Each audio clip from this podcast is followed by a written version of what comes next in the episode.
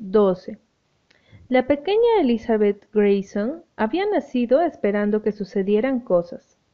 El hecho de que nunca sucedieran bajo la atenta vigilancia de su abuela y la mujer en absoluto truncó sus expectativas. En algún momento iban a suceder cosas. Si no era hoy, sería mañana. Cuando la señorita Shirley vino a vivir a Álamos Ventosos, Elizabeth sintió que mañana debía de estar muy cerca y su visita a Tejas Verdes fue como un anticipio. Pero ahora, en junio del tercer y último año de la señorita Shirley en Summerside, el corazón de la pequeña Elizabeth había descendido hasta las bonitas botas abotonadas que la abuela siempre le compraba. Muchos niños de la escuela a la que asistía Elizabeth le envidiaban esas preciosas botas de cuero, pero a la pequeña Elizabeth no le importaban nada, pues con ellas no podía ir por la senda de la libertad, y ahora su adorada señorita Shirley se iría para siempre. A fines de junio se marcharía de Summerside y regresaría a hermosas Tejas Verdes. La pequeña Elizabeth sencillamente no soportaba la idea. De nada servía que la señorita Shirley prometiera que la recibieran en Tejas Verdes el verano antes de casarse. La pequeña Elizabeth sabía que su abuela no le permitiría volver a ir, su abuela nunca había aprobado del todo su estrecha amistad con la señorita Shirley. Será el final de todo, señorita Shirley, sollozó. Tesoro, esperemos que sea solamente un nuevo comienzo, dijo Ana alegremente. Pero hasta ella se sentía oprimida. No había sabido nada del padre de Elizabeth. Su carta no le había llegado nunca, o a él no le importaba nada de la niña. Y si ese era el caso, ¿qué sería de Elizabeth?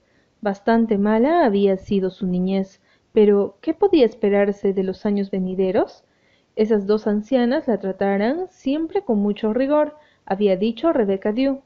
Ana sentía que había mucha verdad en el comentario. Elizabeth sabía que la mandaban y la fastidiaba mucho que la mujer la tratara en forma despótica. No le gustaba que lo hiciera la abuela, por cierto, pero se podía admitir que quizá una abuela tuviera algún derecho de mandarnos. Pero, ¿qué derecho tenía la mujer? Elizabeth siempre había querido preguntárselo directamente. Algún día lo haría, cuando llegara mañana. ¿Y cómo disfrutaría al ver la cara de la mujer? La abuela nunca permitiría a Elizabeth salir a caminar sola, por temor, decía, a que la raptaran los gitanos. Hacía cuarenta años eso le había sucedido a una niña. Ya casi nunca venían gitanos a la isla, y a la pequeña Elizabeth le parecía que era solemnemente una excusa. ¿Por qué iba a importarle a la abuela que la raptaran? Elizabeth se daba cuenta de que ni su abuela ni la mujer la querían, si casi nunca la llamaban por su nombre. Siempre era la niña. Cómo detestaba Elizabeth que la llamaran la niña. ¿Cómo podrían haberse referido al perro o al gato? si hubieran tenido uno. Pero cuando Elizabeth se había atrevido a protestar, el rostro de la abuela se había ensombrecido de furia, y la pequeña Elizabeth había sido castigada por impertinente. Bajo la satisfecha mirada de la mujer, la pequeña Elizabeth con frecuencia se preguntaba por qué la odiaría la mujer. ¿Por qué alguien tenía que odiarla si era tan pequeña? ¿Acaso se hacía odiar? La pequeña Elizabeth no sabía que su madre, que había muerto al nacer ella, había sido la niña mimada de esa anciana amargada, y si lo hubiera sabido no hubiera podido comprender qué formas perversas puede tomar el cariño contrariado. La pequeña Elizabeth odiaba la sombría y magnífica casona, donde todo parecía resultarle desconocido, aunque había vivido allí toda la vida. Pero después de la llegada de la señorita Shirley a Álamos Ventosos, todo había cambiado en forma mágica. La pequeña Elizabeth vivía en un mundo de romance desde la llegada de la señorita Shirley. Había belleza por donde se mirara. Por fortuna, abuela y la mujer no podían impedirle mirar, aunque Elizabeth no dudaba de que lo harían, si pudiesen. Los breves paseos por la magia roja del camino al puerto, que tan pocas veces le permitían compartir con la señorita Shirley, eran el foco de luz en su vida opaca. Le encantaba todo lo que veía, el faro distante, pintado con extraños anillos rojos y blancos, lo que veía, las lejanas y borrosas costas, las olas plateadas, las luces que se veían al atardecer violáceos. Todo le producía tanto placer que le dolía. Y el puerto, con sus islas brumosas y sus ocasos resplandecientes.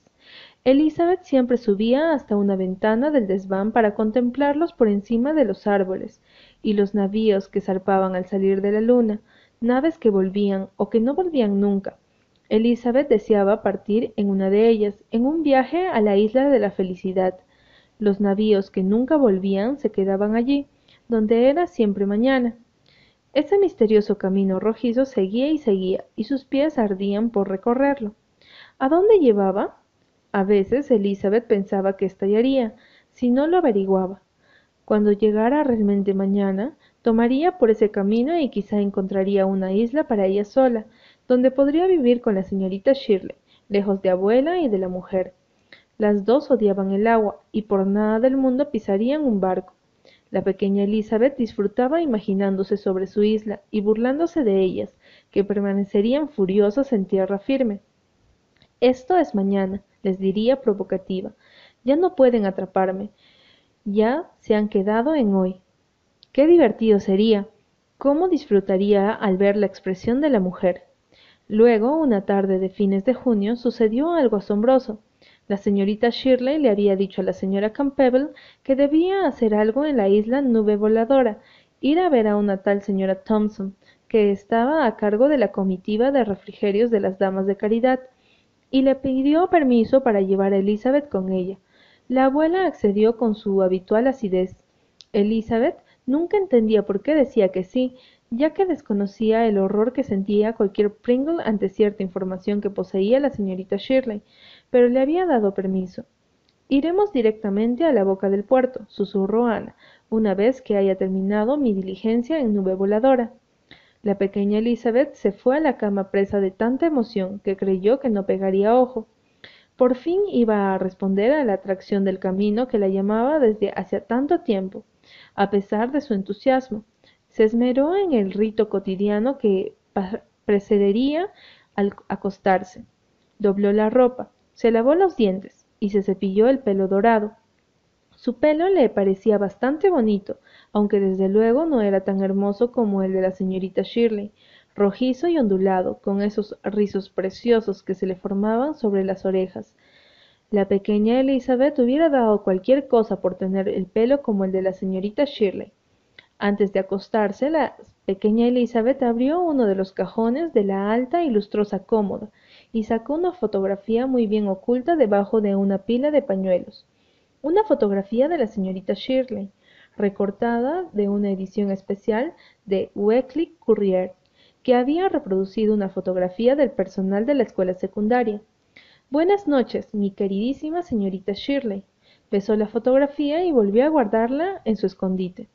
Luego trepó a la cama y se acurrucó bajo las sábanas, pues la noche de junio estaba fresca y soplaba brisa del mar. De hecho, era más que una brisa. El viento soplaba, aullaba, sacudía y golpeaba y Elizabeth sabía que el puerto sería una turbulenta extensión de olas bajo la luna. Qué divertido sería verlo de noche, pero esas cosas se hacían solamente en mañana. ¿Dónde quedaba Nube Voladora? ¡Qué nombre! Sacado del mañana.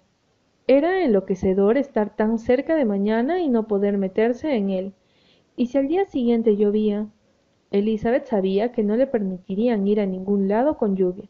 Se incorporó en la cama y entrelazó las manos. Dios querido, dijo, no me gusta meterme, pero ¿podrías encargarte de que mañana fuera un bonito día, por favor, querido Dios? La tarde siguiente fue una gloria. La pequeña Elizabeth sintió que se había librado de unas cadenas invisibles cuando ella y la señorita Shirley se alejaron de esa casa sombría. Tragó una gran bocanada de libertad, a pesar de que la mujer las miraba con furia por el vidrio rojo de la gran puerta principal. Qué hermoso era caminar por el mundo con la señorita Shirley. Era siempre tan lindo estar sola con ella. ¿Qué haría cuando la señorita Shirley se fuera? Pero la pequeña Elizabeth alejó esa idea de su cabeza. No arruinaría la tarde pensando en eso. Tal vez, un gran tal vez, ella y la señorita Shirley pudieran entrar en mañana esa misma tarde y no separarse nunca más. La pequeña Elizabeth deseaba solamente seguir caminando hacia esa extensión azul al final del mundo, absorbiendo la belleza que le rodeaba. Cada curva ocultaba una nueva hermosura, y el camino serpenteaba interminablemente, siguiendo el curso de un río diminuto que parecía haber aparecido de la nada. A ambos lados había campos con flores silvestres donde zumbaban las abejas. De tanto en tanto cruzaban por una vía láctea de margaritas. En las lontananza, el estrecho reía con otras plateadas. El puerto parecía seda mojada. A Elizabeth le gustaba más así que cuando parecía raso celeste. Absorbieron el viento. Era una brisa suave, ronroneaba alrededor de ellas y parecía impulsarlas hacia adelante. ¿No es fantástico caminar así con el viento? preguntó la pequeña Elizabeth.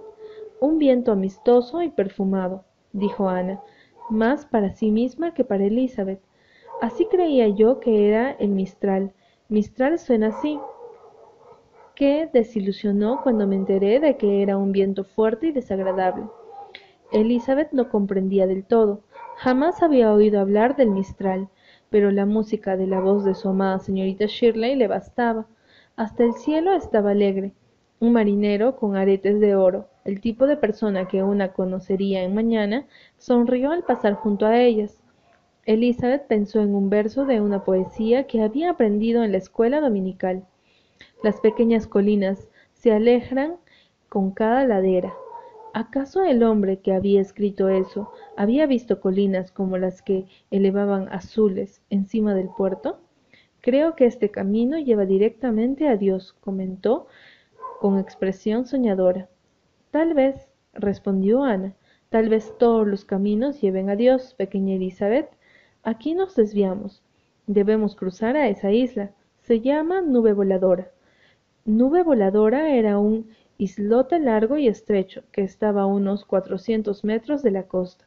Habían árboles y una casa. La pequeña Elizabeth siempre había deseado tener una isla propia, con una bahía de arena plateada. ¿Y cómo llegaremos hasta allí?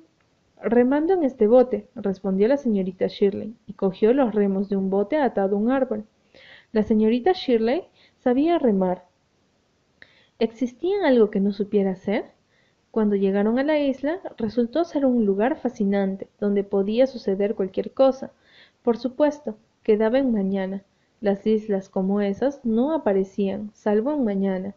No tenían cabida en el monótono hoy. La criada, que les abrió la puerta de la casa, informó a Ana que encontraría a la señora Thompson en el extremo de la isla, recogiendo fresas silvestres. Una isla donde crecían fresas silvestres. Ana fue en busca de la señora Thompson, pero primero preguntó si la pequeña Elizabeth podía esperar en la sala. Le parecía que Elizabeth tenía aspecto de estar cansada luego de una larga caminata y que necesitaba un descanso. Elizabeth no opinaba lo mismo, pero el menor deseo de la señorita Shirley era ley. Era una preciosa habitación, con flores por todas partes y brisa del mar, que entraba por las ventanas. A Elizabeth le gustaron el espejo sobre la repisa de la chimenea, donde se reflejaba la sala, la vista del puerto, las colinas y el estrecho. Súbitamente entró un hombre en la sala. Elizabeth sintió un instante pánico y horror. ¿Sería un gitano? No se asemejaba a la idea que tenía ella de los gitanos, pero desde luego nunca había visto uno. Podría serlo, con repentina intuición. Elizabeth decidió que no le importaba si la raptaban. Le gustaban sus ojos castaños con arruguitas alrededor, el ondulado pelo oscuro, el mentón cuadrado y la sonrisa. ¿Por qué estaba sonriendo? Vaya, ¿quién eres? preguntó. Soy. soy yo, respondió Elizabeth, algo agitada. Sí, desde luego tú. Saliste del mar, supongo, o de las dunas, sin nombre conocido entre los mortales. Elizabeth Sintió que se estaba burlando un poquito de ella, pero no le importaba. Es más, le gustaba. Respondió decorosamente. Me llamo Elizabeth Grayson. Hubo un silencio, un silencio muy extraño.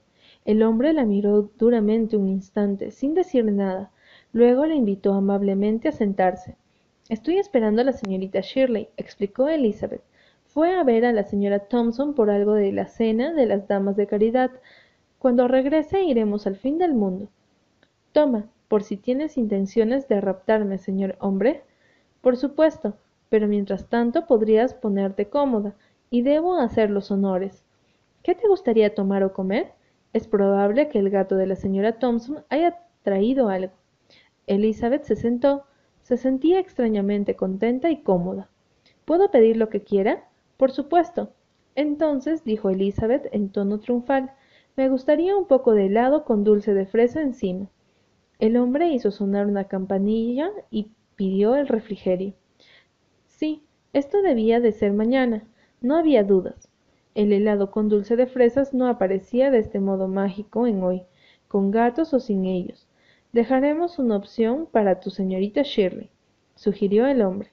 Se hicieron buenos amigos de inmediato. El hombre no hablaba mucho, pero miraba con atención a Elizabeth. Había ternura en su rostro, una ternura que ella nunca había visto antes, ni siquiera en la cara de la señorita Shirley. Sintió que el hombre la veía con agrado. Si a ella él le gustaba mucho. Por fin, él miró por la ventana y se puso de pie. Creo que debo irme, dijo. Veo a la señorita Shirley subiendo por el camino, así que ya no estará sola. ¿No quieres esperar y conocer a la señorita Shirley? preguntó Elizabeth, lamiendo la cuchara para disfrutar de los últimos vestigios de dulce. La abuela y la mujer hubieran muerto de horror si lo hubieran visto. Ahora no, dijo el hombre. Elizabeth comprendió que no tenía la menor intención de raptarla, y sintió una inexplicable decepción. Adiós y gracias, dijo cortésmente. Es muy bonito estar aquí en mañana. ¿Mañana? Esto es mañana, explicó Elizabeth. Siempre quise entrar en un mañana, y ahora ya estoy aquí. Ah, comprendo. Bueno, lamento decir que no me vuelve loco el mañana. A mí me gustaría volver al ayer. La pequeña Elizabeth sintió pena por él. Pero ¿cómo era posible que no fuera feliz? ¿Cómo era posible que alguien que viviera en mañana no fuera feliz? Elizabeth contempló con melancolía la isla nube voladora, mientras se alejaban remando. Después, justo cuando salían hacia el camino por entre los abetos que ocultaban la orilla, se volvió para echar una última mirada de despedida. Un carro tirado por caballos que galopaban a toda velocidad apareció por la curva evidentemente fuera de control. Elizabeth oyó gritar a la señorita Shirley.